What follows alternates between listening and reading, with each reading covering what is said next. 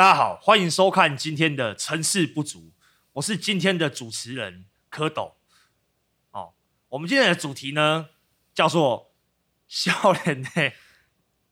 你的母汤啊！我们欢迎今天的来宾。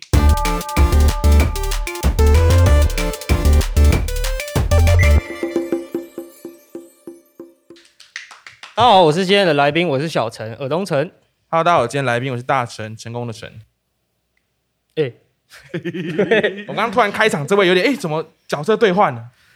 蝌蚪到底是谁？我觉得今天很轻松了，今天终于邀请到我们逆风居然的第三，我们的第三位创办人哦，我们的蝌蚪来到现场。哇，终于我们在录了第五集的时候，终于来了我们的另外一位创办人蝌蚪。那为什么我们在前面几集都没有邀请他呢？因为三个人讲话很乱，哦，原来是这样子吗？对，因为我们三个人都有各自担当的不同的角色。那那没错蝌蚪，对他那个气场太强了。没有，我平常就是扫扫地这样，然后擦擦玻璃这样。然后他都在外面流浪事情对啊，流浪教师这样。今天终于呃游回来了，啊、今天终于，我刚本来他刚刚讲说他洗那个扫扫地、拖拖地这样，本来想说前面有在垃圾，四点要记得到啊。差不多，差不多这种概念。低等下人九五二七，对啊，那我觉得今天就真的是可以比较轻松的来跟大家聊一些比较有趣的话题啦，因为前几期真的都是比较诶沉重啊，或者是比较议题性的东西。那我今天就是终于 邀请到蝌蚪，我们三个人终于又合体了。哎、你这样对啊我感觉很差，我感觉你们讲正经的时候都没有我在，只有这种要轻松开玩笑的场才会我在，轻松自在、啊代表我，就是一个很不正经的人。没有，你在我们心中都是我们永远的开心果啊！你扮演着一个非常不可或缺的角色，你知道吗？我们三个就是互补嘛，像我们设计那个团服的概念一样，三个人都是一个不可或缺的角。那虽然我们生命中都是有一些缺口的，人家说我们 Q 嘎嘛，但是我们三个聚在一起，我们就是我们生命中的王者。好，我们谢谢我们今天来宾哦，大成。好了，我觉得今天活动开始之前，我相信一定还是有一些呃听众朋友不认识蝌蚪，那我觉得就让蝌蚪来自我介绍一下吧。好，大家好，我是逆风剧团的第三位创办人，我叫蝌蚪。那我今年二十五岁，要二十六岁哦，射手座 B 型单身。然后平常的兴趣就是打打毛线、试试绣、浇浇花，生性内向哦，比较害羞一点。他大家的自我介绍我听过很多次了，每一次在把妹的时候他都讲那一句。这个路数哦，有什么要破我的梗这样？好的，好的，这样我们怎么进行呢？好啦，我觉得今天的主题是笑脸年龄安利母汤啦，就是这个母汤是什么意思呢？因为其实我们立峰居然做了六年的时间嘛，其实一定会遇到对我们来说都很母汤的事情。那今天就是特别邀请到我们的蝌蚪，就是因为在过去哦，我们每次青少年有发生问题的时候，他都会把那个故事哈、当成小说把它撰写下来。没有错。那我们今天蝌蚪也是把他的那个少年事件簿，对他筛选了几集的精华、啊，今天带到现场要来跟大家分享哦。好，开始吗？那我觉得要先让科友来跟大家分享一下为什么 哦要开始写少年事件簿这个东西。好，事情是这样的哦，因为我们想说那个时候逆风只有刚开始只有我们三个人在做，然后还有就是两个同伴这样子。那其实大家就是对于这些青少年都是挺了解。我们想说，那如果我们未来啊有一些就是新进的伙伴呐、还是说一些同仁呐、也想加入到这个行列的话你，会不知道这个少年的前世今生，以前到底发生过什么事情？所以我们想说啊，就做一个简单的记录。哦，记录一下就是哎，我们逆风的记录方式啊，然后记录一下这个少年他以前干过的丰功伟业啊，哦，所以这个记录事情大概什么时候开始去撰写的呢？大概是二零一九年初的时候就开始写这个东西。那时候为什么会想要来做这件事情，把当时你遇到的事情记录下来？啊、当时就很混乱呐、就是常常会有一些少年，就是哎、例如说，就是半夜就是带人把我们剧团包起来啊，还是说拿刀冲进办公室啊这种情况，我们就要把它记录下来。哎、好让人家哎今天的伙伴哎看一下，哦，这是我们以往少年的一些记录，对，让他先稍微有个心理准备。对，做我们这个工作就是这么危险，就是这么哦烧干。对所以今天大概揭露了几篇故事啊？我今天大概准备，大概就我严选了七篇了。但今天时间应该是不太够讲那么多啊、没关系，你们就抽几个，我们就尽量聊了。那我觉得如果聊完可能还聊不完，那大家如果有兴趣的话，就在下面留言，我们可能说不定未来再有机会再做一个少年事件簿二第二期，这样来跟大家聊聊。好的，但我觉得应该新进的伙伴其实看到这个应该都会吓死吧，因为一般的记录其实里面都不会有那么多 这么 real 的东西，因为光看到第一个就是。呃，持刀冲进办公室，我光看到这个，我就可能会先傻在那边，先 不知道该怎么办真。的是小说里面才会有的内容。对啊，我会先，我会觉得这件事是真的吗？对啊，那我觉得今天就是要来跟大家聊一聊这些东西啊。那我觉得这里面东西都是非常的真实，那也都是我们这六年来亲身经历到的东西。那我觉得有的很，有的很，我觉得很惊悚，但是对我们来说，现在回头去看这些东西，都是觉得 挺有趣的，因为都是一个过往的一个很重要的一个经历啊。那一起有这样的记录，我们真的可以回顾当时候发生的很多细节，很有趣的事情。哇，像我刚看到几篇都觉得哇蛮有意思的哦、那这一篇，哎呦，那我们要开始来跟观众分享了吗？要满满的回忆。对啊，那现在有的小朋友都已经诶、有稳定工作的了，还是说都已经正常了？嗯，他们的黑历史，但我记得我们在撰写少年事件簿的时候，是在某一年，那哪一年就不说了，因为 就是他还比较会相对比较明显。但哦，他刚已经讲了，哦，你已经讲了，我讲啊，那我那什么时候开始赚钱？他刚已经说了，啊，反正就是那一年真的是太刺激了啦，因为真的那一年刚好是租下我们逆风剧团的第一个我们的空间嘛。那那时候也收了一批我们新的孩子带来到剧团这边。那，那一阵子，因为就像那个伟盛常常跟大家分享，就是少年刚来的时候，其实都会有一段阵阵痛期。那其实我们都会透过陪伴去带着孩子去，呃，走过这段阵痛期。但其实这段这段阵痛期是非常的、非常的可怕的。对，所以为什么会有这么多的少年事件部，都会是在那个震动期发生的。所以其实印象很深刻，就是我记得那一年我们刚住到那个空间的时候，基本上每天都没办法回家。几乎都住在那里，我们都住在那个在那边吃饭睡觉。哎，很很奇妙，我们三个人明明就住在附近，然后却每一天我们都睡在那个地方。哇，那个回家一刻都是觉得那个都是心惊胆跳，而且真的是神经紧绷的欸，紧绷。就是那时候可能我们每天晚上睡觉，可能听到有一声声音或者蹦，我们就跳起来，因为我们就怕说，哎、是不是又发生什么事情？我记得有一次，好像维斯不知道去哪里，然后我跟维斯在办公室，然后我在睡觉，然后然后他在办公这样，然后哎，这时候突然就我那时候在睡觉，我就听到关键字，我不知道他前面噼里啪啦讲了什么，然后我只听到压走这两个关，就是就是有少年被压走这样，关键字那个压走弹起来，我所以这已经是一个反射神经，你听到了某一那个件事情，我想你那个每天都处在一个很紧绷的状态，你知道吗？这比我们以前在就是搞一些有的没有的时候还要紧张，怕被仇家寻仇还要紧张，每天都很紧绷。那你在处理这么多紧张的故事当中，有没有哪一件事让你最印象深刻的，让你觉得诶可以跟大家来分享？都在这里啊，七篇都在这里啊。然后最最最精彩的都在这个地方。最精彩的还有很多啦，当然很多很多很多故事，我没有办法一次都对都印下来。反正我觉得那个时候就是最，我觉得是神经最紧绷的时候，那时候都觉得好像自己有点生病，因为真的是太会害怕每一件事情的发生，一点声音其实都会让我们其实蛮害怕。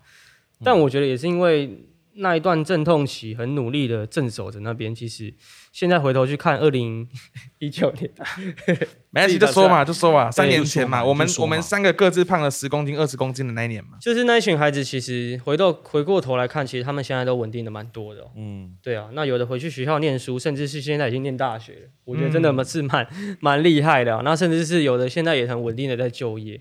对，那其实陆续很多孩子都已经成年了，甚至是二十岁了。现在回头去看，真的那一阵子的阵痛期，我觉得都很值得了。值得了。对啊，那我觉得值得之余，我们现在回头去看这些，就是非常有趣。那我觉得今天就是要来跟大家分享我们的少年事件部到底有多精彩了。啊，所以我们现在回过头去看这些黑历史，诶，反而现在看轻松许多。轻松是我们刚刚在一开始在录之前，在旁在旁旁旁边翻阅，就哇，好好笑哦。可是我觉得当下不好笑哎，当下等一下等一下都笑不出来的。化名的啦，因为这些人毕竟都对当然当然当然标记人家伤疤。对对对，没错没错。好啊，那我们现在就来跟大家分享第一则故事喽。我看它的主题在讲的是少年 A 钱被偷，找少年 B 厘清，不料凶手没找到，意外得知少年 B 严重违反规定。嘿哎呦，那这集内容就交给我大成来跟大家分享一下，到底发生了什么样的事情喽。请讲。内容是这样的：凌晨时分，哦，我现在讲的故事的视角都会是蝌蚪的视角。对，都是以我对，因为这是这本这个青春哦，不是青春日记部，是少年事件部，都是作者就是由蝌蚪来撰写的哦、好，所以现在我来分享这则故事。凌晨时分，本来我与阿红、维志、阿伟还有小恩正在看电视《英雄学院》，非常热血，非常感动，浑身上下充满了正能量。中间休息时，我们到厨房抽烟，小恩突然跟我们说，他钱包里少了五到六千块。于是我马上停止了悠闲与宝贝的宝贵的看戏时光，但他心里只有操你妈。后来啊，我们一一确认当时在场有谁，哦，有三位少年，但当时的时间已晚，活着的只剩下另外一位少年。后来我们打电话给他，他说他在家，但我们不相信，我们要求他开视讯，他说不能开，我们就要求他拍照传给我们，他又说不能传。于是啊，阿伟哦，小弟我本人请他 PO 了一张他在家里客厅手笔耶，好开心的照片。我们看过之后再删掉，结果他只传了一张比赞只有脸却没有背景的照片。妈的，我们说的是耶，不是赞。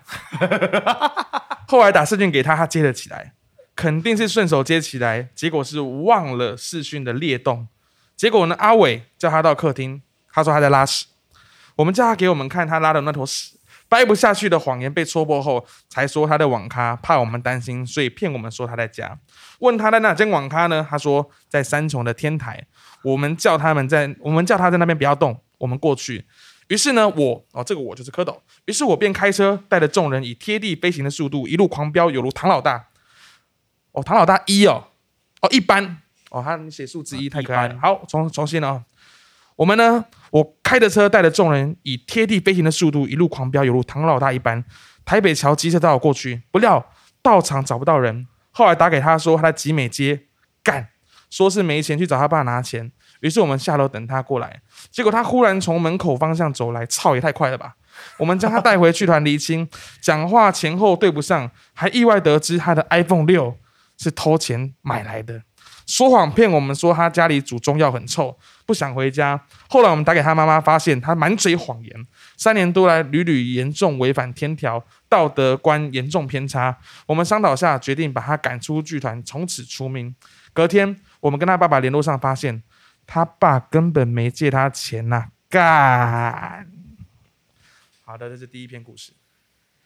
因为当时在写这，我这呃，当时在打这篇的时候，其实我蛮激动，你知道吗？因为平均大概两天就要打一篇，真的两篇两天就要打一篇，看得出来的情绪啊，看得出来，满满都是情绪，而且我还看到你反而你严重违规比较多哎。谁？开车开往机车道，我跟你讲啦，青少年这种东西哦，有的时候就是这样子，猝不及防的，你知道吗？你就是要出手要快，你懂吗？出去还跟出去还跟，对啊。如果说干对，那他如果跑掉怎么办？当下多紧张啊！我觉得可能会有会有听众朋友可能也是听不太懂今天这个这个事情发生。反正总结来说就是不写的很清楚吧？清楚清楚，但是就是偏偏小说了。反正总归来说，就是那一天晚上，就是我们在看《英雄学院》对，就是在看一个动漫了。那看一看都是很很很很轻松，在看很热血的时候，突然被我们的孩子打断，就说：“哎呦，我的钱突然被偷了！”这样，那么开始着手就开始去找那个到底是谁偷了这个钱，结果就找到一个 我们的孩子。就刚刚应该有听到，就是他他一直在骗说他原本在家里嘛，然后后来又跑到网咖去。那其实刚刚有提到一个，我们很常去辨识少年到底是不是有没有在说谎方式，就是我们会叫他自拍，那比一个数字，那可能有时候是比一，有时候比二，有时候比三，有时候比四这样。然后那次就很荒谬，就叫他比二，就回传是比一个赞，而且那个那个而且那个那个背景还很荒谬，根本就不是他家客厅。重点是后面他说他在大便，然后我们叫他拍他拉的屎给我们看，那这个严重违反社工伦理啊！但我们根本不管。因为我们是家人，我们要确定他到底是不是安全的啦。对啊，对，当然，当然，当然。对啊，因为他如果今天真的在外面怎么样了，说不定我们也不知道啊。对啊，对所以你讲到这个事件，让我更想到在二零一八发生过一个很荒谬的事。二零一八吗？二零一八，二零一八那一年有一个少年，嗯，他跟我说他的姑姑在医院，然后呢，因为他那时候就是跟我借了一笔钱，他就跑走了嘛。他说他的姑姑在医院，然后我就说哦是吗？那不然你拍一张在医院的照片给我。你知道他就拍了一张照片给我，结果呢，OK，我是我就是暂且相信他嘛。后来他突然人就不见了，不在医院了。我说你在哪里？他说他回了回到他的部落老家，嗯，就是他部落坐在南头的一个深山上面，嗯叫做罗纳村。那那时候我说，那不然你拍一个你在部落的照片给我好了。那我他拍完传给我之后，我就觉得哇不对了，这张照片感觉就不是他用手机拍的，所以我就上网搜寻了他的这个部落，发现 Google 上面怎么有一张一模一样的照片？他居然上网抓了那张照片，然后传给我说他在部落，没想到他居然是拿了我的钱跑不见了。所以这种事情，我真的觉得真的是已经 被伤了，伤痕累累了。呃，先说一下多少钱？六千块，啊，小事反。正他跟你但借不是小事，那是我爸的钱，大事，那是大事啊，那是我爸的钱、啊。大事，大事，大事。对，他就从此之后就消失不见。所以他跟你借钱，然后你再跟你爸借钱。呃，他是跟我借钱，但我没有钱，我跟我爸借钱，哦，然后借给他，嗯，对，然后他就从此消失，对，让我很难过啊。就是我我们这么相信他，那，为什么要骗？为什么要用网络上面的照片骗我呢？所以我真的是伤痕，所以我遇到很多这种青少年的事情，我其实一听有时候都知道，他们其实是呃想要去隐瞒一些事情的，但是我们其实又不不想那么快戳破它，可是不戳破它，很多事情又没有办法，又没有办法做一个结尾，对啊，就是很麻烦啊。其实这个就是经验啦。其实我们现在真的跟孩子对话，真的可以很明确辨识到他到底是不是在说谎。对，那我觉得这个技能也是源自于我们真的被被被骗太多次，真的被骗太多次了，久病成良医啊！对，所以其实现在自然人都会知道说这个孩子到底诶有有诈，或者是他是说真的。对啊，那我觉得第一个故事就是很荒谬啦，就是从原本要抓是不是他偷钱，就变成是他去去偷外面偷钱，然后买一只 iPhone 六。对啊，真的是原本想抓这件，就原不是这件事情，就延伸出更多我们不知道的内幕。哦，然后讲到这个，也突然想到，就是我们还有一个会跟孩子们问话的方式，就是有时候我们遇到一个很久没见的孩子，我们都会问他说：“你最近是不是有什么事情没有让我们知道 其实我们根本对对对对对，这是一个套话的方式不。能讲，不是要是被孩子看到就是哎呦套路的方式，那这一集应该他们不会听的，是吗？”？他们最近都太忙啊，是吗？对不对？好啦，其实也还有他们自己也都知道，因为这个很好笑。嗯之前有一段时间是因为开学期嘛，那他们就到了新的环境里面去念书什么的。然后那时候我印象很深刻，我就觉得他一定有事情没告诉我们，所以在跟他聊天的过程呢，兄弟手不要折，这麦克风会收到啊。好，我们在跟他聊天的过程啊，然后我说，哎，最近学校还好吗？他说还好，都很好啊。我说好啦，不要再装了啦，就直接跟我讲，我都知道了。他就跟我说啊，这个你也知道了。他就开始一五一十的把他从学校怎么呛老师啊，跟同学打架的事情全部招供出来。哇，我真的那那那个那个对话，我真的很想把它翻出来给大家看，这哇太有趣了。我只是跟他说好了，我都知道了，你就直接讲吧。哇，他就真的把所有事情都告诉我。哇，才没想到一个礼拜居然可以搞这么多事情呢、就后来嘞就被退学了。哇哦，哇哦，哇哦，对啊，就是这样子啊。你有时候会觉得哇，好不容易他鼓起勇气去念书，可是他他有些像坐云霄飞车一样，对对对，你会哦好感动，他终于回去读书，但这是少数了。我们不能够因为呃一个孩子的一个不稳定，我们就是打翻其他以前回去学校念书的人嘛。但是其他孩子都表现的不错，那就这个孩子，我就觉得他感觉没有那么快可以进入这个状况。嗯对啊，然后我这边又刚好回想到，就是刚刚的那个事件部嘛，有提到网咖这件事情。对，我们就有很常会有孩子骗我们说他回家，其实他是偷偷跑去打网咖。然后那我们就我记得我们有一个辨识孩子们去打打网咖的方式，就是我们会登录游戏去看他到底有没有上线的资讯。哦，那那一次很有趣，就是他一直都骗我们说他没有去打网咖，没有去乱花钱。但是我们一登录游戏，因为我们其实都会跟孩子们一起打游戏。那我们登录游戏发现说，他明明在那个时间点就有上线打游戏，然后在线几小时，对对对，然后还还骗我们说他没有去打游戏，荒谬到爆炸已经炸。打十几个钟头了。对，所以其实我们真的有太多方式可以来去拆穿到底孩子有没有在说谎，因为真的有太多不同的方式。网络都会留下足迹啊。对，这个真的要跟大家说一下，就是网络真的是要小心啊，因为真的会留下非常多的痕迹跟证据在上面。欸然后我们这样不就等于是在教青少年逃避吗？我在跟你们讲，有在看的小朋友，我跟你讲，你们哦在搞什么，我们都知道。赶快老实招来，因为我们都知道了。最好是今天就主动密。看完到影片之后，马上跟我们联络。马上自首啊！对好了，那我觉得刚刚，哎、时间快没了。啊，我我们才讲一篇而已。对啊，我们赶快，我们再我们再挑一篇好笑的来跟大家分享。我觉得怎么好笑都有啊那个熊啊熊啊，哪一个熊？原来是只熊。熊没有在这里啊。熊什么熊？这边这边这边，就这边 太好笑了，就是这一篇。好 好，好我就接续来来来念哦。这一篇呢，它的主题是少年翘班事件。OK，这一样是以克罗的视角来出发哦。好，本来呢，林爸太太困了，回来剧团窝在沙发上，舒舒服服的睡着。不料睡没多久，突然间感受到有庞然大物拔山倒树而来，向我接近。啊，原来是熊啊！我还以为是介翔哎。哦，介翔是我们另外一个团员哦。介翔和我说，少年在年假期间连翘了三天班，住在我们另外一个朋友家。他的老板呢，跟另外老板的一个员工非常不爽。这老板的员工等等就要来剧团找他讲清楚。万万没有想到，哦，这个老板的员工呢还没有来，少年却跑了。就在我跟介翔不注意的时候，从阳台跳了下去，一路跑到了喜来登大饭店的的那个大厅。后来经有人告知，才知道他的方位。于是我们六个人三台车一路杀到了喜来登饭店，问他为什么要跳楼。他说因为感受到生命受到威胁。我我我傻眼，抓回来经过了解后得知，原来是第一天贪玩翘班。本来三点要上班，却迟迟拖到了晚上七点才告诉老板身体不舒服。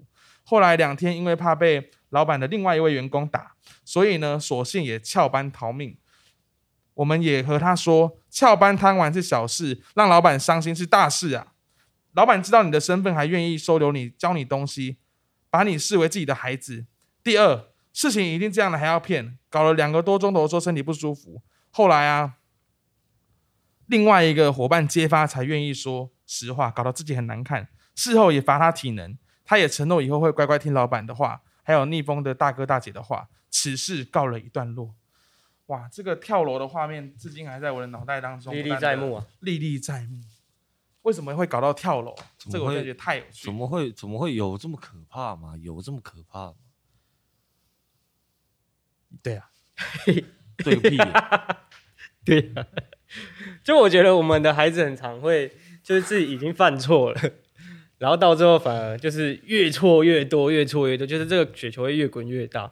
所以今天这个状况就是他原本已经就是翘翘班了，就是因为他就是手机成瘾症啊。我觉得每天就是坐在那边玩手机，不停的打游戏，打游戏打到不眠不休的，那打到早上，然后就是。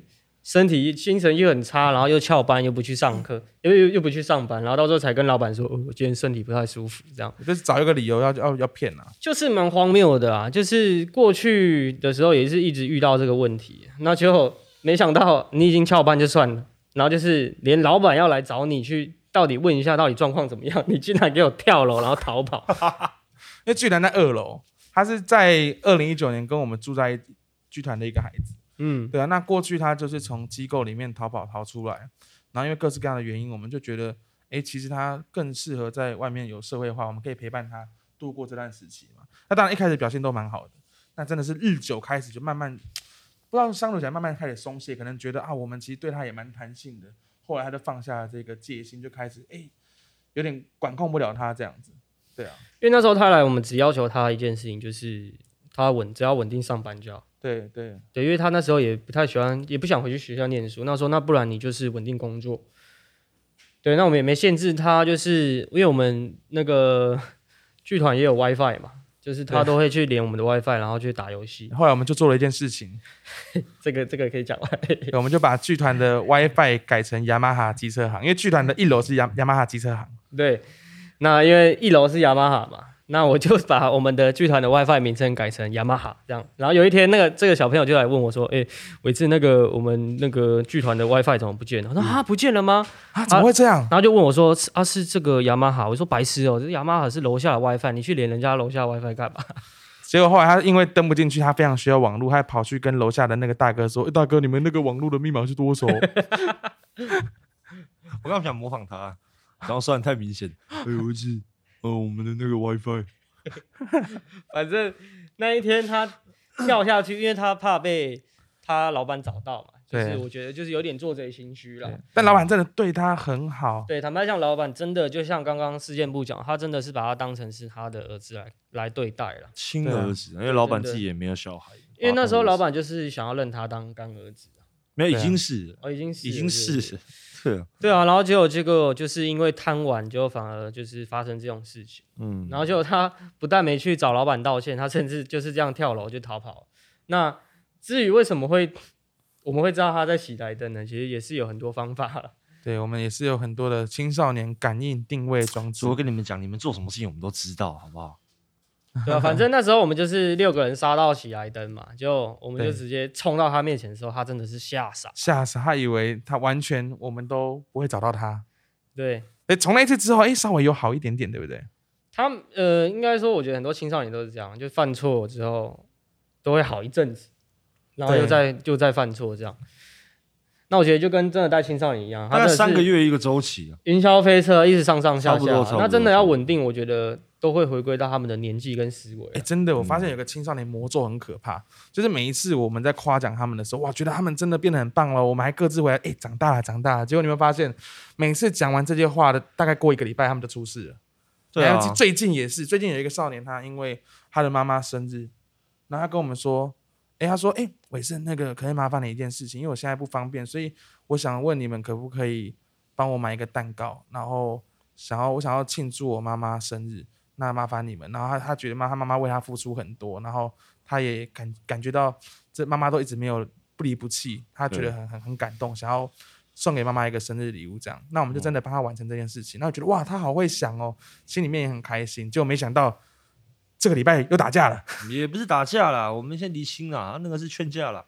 啊，劝架劝架，反正劝一劝，把人家过肩摔这样。呃，差不多概念。就是公卿变事主啦，对对对有时候真的这个魔咒，我们以后真的不要随便夸奖青少年，真的好可怕哦。我们因为我们自己当每次讨论的时候，哇，觉得很欣慰、很感动，就突然哎又出事。我跟你讲，大概三个月一个周期，他们都是这样。那乖，每次被我们抓到，哎，修理一下，念了一下，乖了一阵子，哎，后面又就是后面哎又来了你的。修理要小心用，人人家会以为我们做没有，我们我看起来像是会打少年的人吗？当然不是嘛。修理是这样子，把他们的螺丝稍微转动回来，上点润滑油啊，那补一些零件的。好，那不用解释，反正就是哎，修理完之后呢，不 是跟他讲完以后呢，哎，乖了以后呢，又乖三个月，哎，三个月后又犯错，这样，差不多就是这个频率。因为我觉得我们真的都是用陪伴的方式在对待这些孩子，但是真的往往因为陪伴，就是反而让大家的那个距离变得太太松了，就是变得有点有时候他们会越界这样子。嗯，那我们就是会反而就是会很严厉的告诉他们，那他们就会再乖一阵子，那就松了。对啊，所以就是一直反反复复啊。但是我觉得做青少年六年，其实我发现真的，你要看到一个青少年改变，真的需要花到三年、四年，甚至是五年的时间，你才真的会明显的看到他开始稳定。嗯，对，所以为什么我们也很常跟大家分享，其实带青少年不能真的只看当下那一年，甚至是很多人去一个礼拜、一个月就断定了一个孩子，真的是不好的，因为其实真的很难呐、对啊，所以今天其实分享那个我们的少年事件簿给大家，也是想让大家看到我们到底这六年来遇到了什么荒谬的事情。对，那其实现在可以用荒谬这两个字来形容了，但其实以前对我们来说都是非常的压力很大，对啊，压力真的很大。但现在回过头来，因为他们很多孩子，其实现在里面的很多的主角啦，现在也慢慢的稳定，哦所以回过头来才可以用比较玩笑的方式来看待啊。以前也觉得很荒谬，就是觉得这种事情就就就怎么会这样子？对啊，对啊，因为我觉得我们都一起度过那个辛苦的过程，那现在回头来看，哎，才能够笑笑的去谈这件事情。嗯，那当然，每一年都有不同的状况，每一年都有我们各自要去承担的压力，但我觉得也没有关系，嗯就是陪伴青少年的过程本来就很有趣，因为你不会想到他们下一秒会发生什么样的事情。那我觉得真的就是一个公路电影，一个公路旅行。我们在这个过程里面扮演着他们陪伴者的角色。那也有蝌蚪很开心能够记录起这么多的青少年事件簿，这些而且只是其中一些而已哦，有非常非常多的故事。我也期待在接下来我们这个城市不足的 podcast 里面，可以有更多集，我们有机会可以来跟大家分享不同孩子们的这个事件簿。如果大家今天真的有兴趣的话，就是在下面留言啊。因为今天其实原本准备了七篇哈，但就只讲了两篇，我们今天的集数的时间其实就差不多这。真的是我呕心沥血。真的有太多，因为要分享完六年的事情，真的太难了，因为真的太多太多 很有趣的事情。而且这个是他每一次累到爆炸，然后处理完回来之后马上就要打出来的，所以里面才难怪可以看得出来很多他的情绪。所以他真的就很像小说一样，他是非常的真情流露，非常多情感在里面。对啊，对，没有错。对，啊，那我觉得这就是我们今天的一个整集的内容了。对，笑人呢，年年母汤啊！那我觉得我们有兴趣的话，我们下次再跟大家聊聊，好不好？好我们今天的节目就到这边，我们谢谢大家。下次见喽下，次见。拜拜。